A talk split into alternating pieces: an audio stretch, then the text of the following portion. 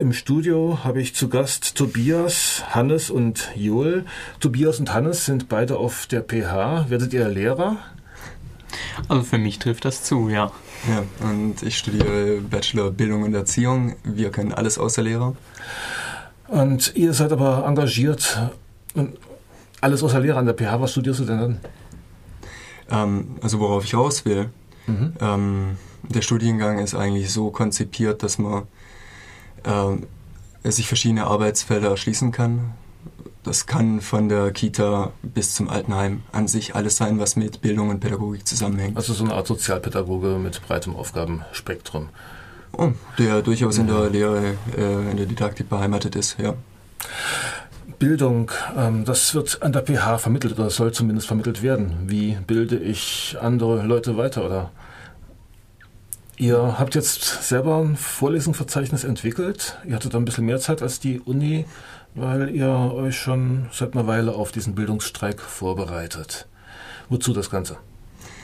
Ja, äh, Joel hat ja schon angesprochen, dass das Studium innerhalb der letzten Jahre immer mehr funktionalisiert wurde und das klassische Studieren, äh, wo sich der einzelne Studierende dann halt auch tatsächlich selber einen Forschungsschwerpunkt legen konnte, selber Vorlesungen aussuchen konnte, immer mehr in den Hintergrund getreten ist. Gerade im Bachelor-Master-System hat man seine festgelegten Module, kann grob zwischen denen wählen, zur Not soll man halt eben mhm. die Hochschule wechseln. Aber direkte Wahlmöglichkeiten, direkte Schwerpunktsetzungen, äh, die man persönlich legen könnte, äh, gibt es an sich kaum mehr. Bildungsmisere ist ja ein Schlagwort, das immer wieder auftaucht und das betrifft ja nicht nur Studenten, nicht nur Hochschüler oder Studierende an Unis, sondern da geht es in den Kindergärten los und in den Schulen geht es gerade so weiter und ja, Stichwort PISA, Stichwort ähm, Bulimie lernen. Ähm, ein Schlagwort war ja auch heute schon auswendig gelernt. Ich meine, da müsste eigentlich ziemlich viel passieren auf dem Bildungssektor. Und da seid ihr auch an der PH eigentlich an der Stelle, wo gedreht werden muss, oder? Ja. Genau. Ähm, das Problem ist aber auch an der PH, dass das äh, Lehramtsstudium einfach äh, immer mehr verschult wird. Und im Prinzip ist die Maxime, ähm, Schüler später zur Mündigkeit und zur Demokratie zu erziehen, äh, die geht schon im Ansatz eigentlich verloren, wenn man als Student mehr oder weniger in einem verschulten System studieren muss und äh, seine eigene Mündigkeit gar nicht ausbilden kann. Also Mündigkeit, die man in der Schule auch nicht gelernt hat, oder? Mündigkeit, die man in der Schule auch nicht gelernt hat, die man aus unserem Schulsystem gar nicht mitbringt ins Studium. Aber genau das ist unserer Ansicht nach das, was wir als Lehrer später vermitteln sollen. Und äh, da zielt vielleicht auch äh, ein bisschen unser Angebot vom Vorlesungsverzeichnis hin, dass man äh, tatsächlich als Student auch die Möglichkeit und die Angebote hat, äh, sich selbst zu bilden, um später dann aus einem breiteren Spektrum in die Schule zu gehen. Also Schulsystem ist ja von vielen Seiten in der Kritik. Den einen ist zu wenig Ganztagsschule, die anderen sehen, wie gesagt, irgendwie keine demokratische Mitbestimmungsmöglichkeiten für die Schüler. Lernt, habt ihr vor, auch inhaltliche Forderungen zu stellen an die PH, dass dort die Ausbildung der Lehrer geändert wird?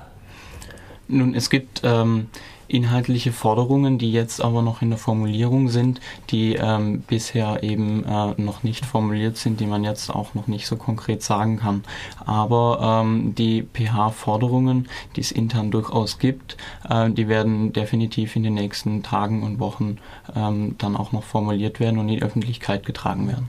Doch hier sind es wieder nicht nur Forderungen von Studierenden, sondern eben auch Forderungen von und für die Mitarbeiter denn die haben äh, unter dem derzeitigen System äh, auch ziemlich zu leiden.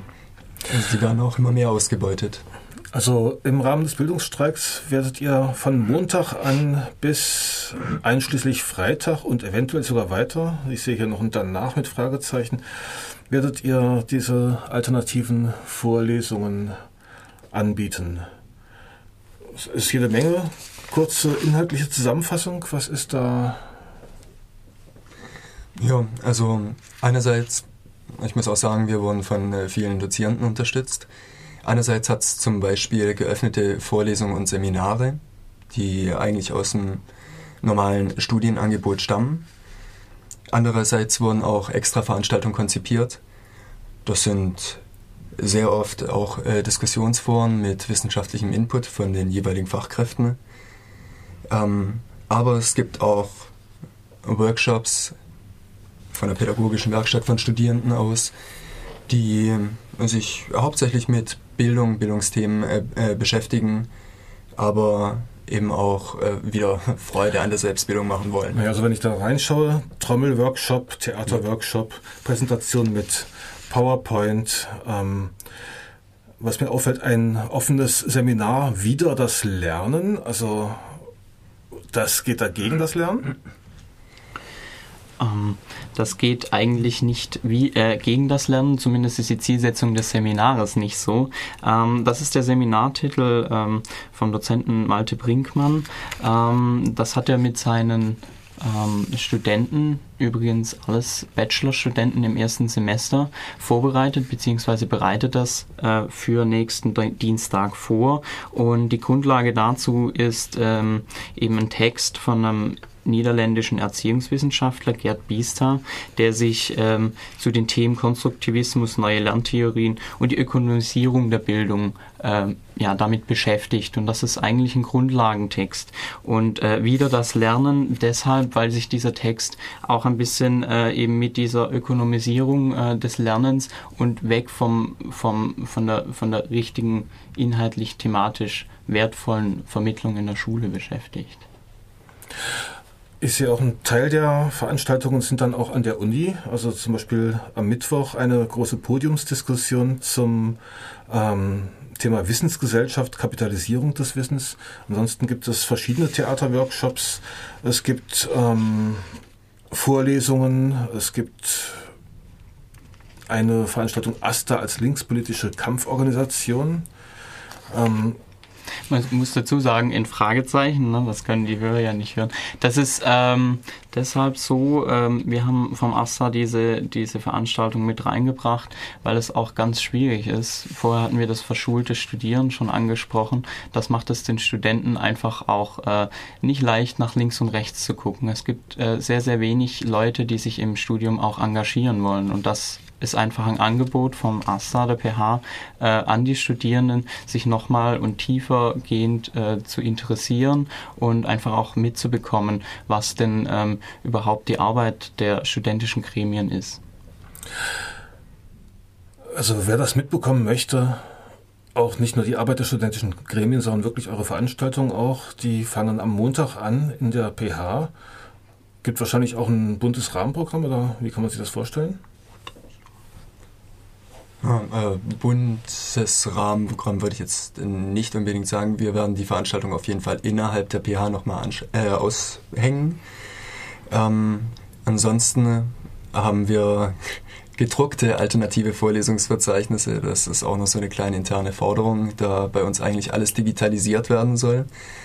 Aber wir haben auch tatsächlich eine äh, jeweils tagesaktuelle Version im Internet stehen auf ph-freiburg.com. ph-freiburg.com? Genau. Ebenso ähm, ist auch eine Version des Uni-Programms immer im Internet äh, erhältlich auf der Bildungsstreik 2009-freiburg.de Seite. Ja, und da kann man sich, wie gesagt, eigentlich äh, im Internet so ein bisschen kundig machen, aber am besten auch vorbeikommen.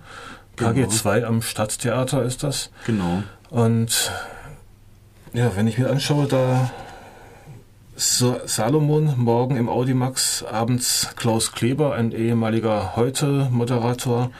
Ja. Ähm, habt ihr da nicht Bauchschmerzen? wenn er, also wenn. Ja gut, es ist so, das ist äh, so ein bisschen zweischneidiges Schwert. es geht eigentlich, wie gesagt, darum, ein breites Spektrum zu vermitteln und jedem quasi die Chance zu geben, zu reden. Aber wie gesagt, äh, wenn äh, gewisse Meinungen oder so weiter den Leuten aufstoßen, sollen sie vorbeikommen, sich dort einbringen. Das ist ganz, ganz wichtig. Auch allgemein nochmal äh, die, die Bitte, wenn ihr Anregungen habt, Ideen, konstruktive Kritik, immer vorbeikommen, von mir ist auch Workshops anbieten. Das ist alles super, auch hinsichtlich dieses Vorlesungsmarathons. Es gibt sicherlich interessante Sachen, auch ähm, Salomon zuzuhören und auch diesem ähm, Kleber. Wie man dann dazu steht, das möchte ich offen lassen. Ich also ihr ruft dazu auch, auch selber was anzubieten, sich einzumischen, genau. auch bei euch sich einzumischen. Ansonsten gibt es Kaffee, ähm, Kuchen weiß ich nicht, aber regelmäßig zu essen auch? Regelmäßig zu essen, ja. Da leistet der AK Versorgung äh, super äh, gute Arbeit. Wie gesagt, AK Kultur schaut auch noch allgemein für ein Rahmenprogramm, äh, sorgt für ein Rahmenprogramm. Äh, es gibt eine Bar, es gibt äh, ein Jazzfrühstück äh, Sonntagmorgen, das ist ganz interessant, da kann man vorbeikommen und äh, äh, improvisieren. Und also bringt eure Musikinstrumente mit Sonntagmorgen ab 10 zum Jazz-Frühstück. Ja. Und ja, ich denke an der Stelle, lassen wir es gut sein. Ich danke erstmal noch hier nochmal an Hannes, Joel und Tobias. Genau. Tschüss. Okay, danke, ciao.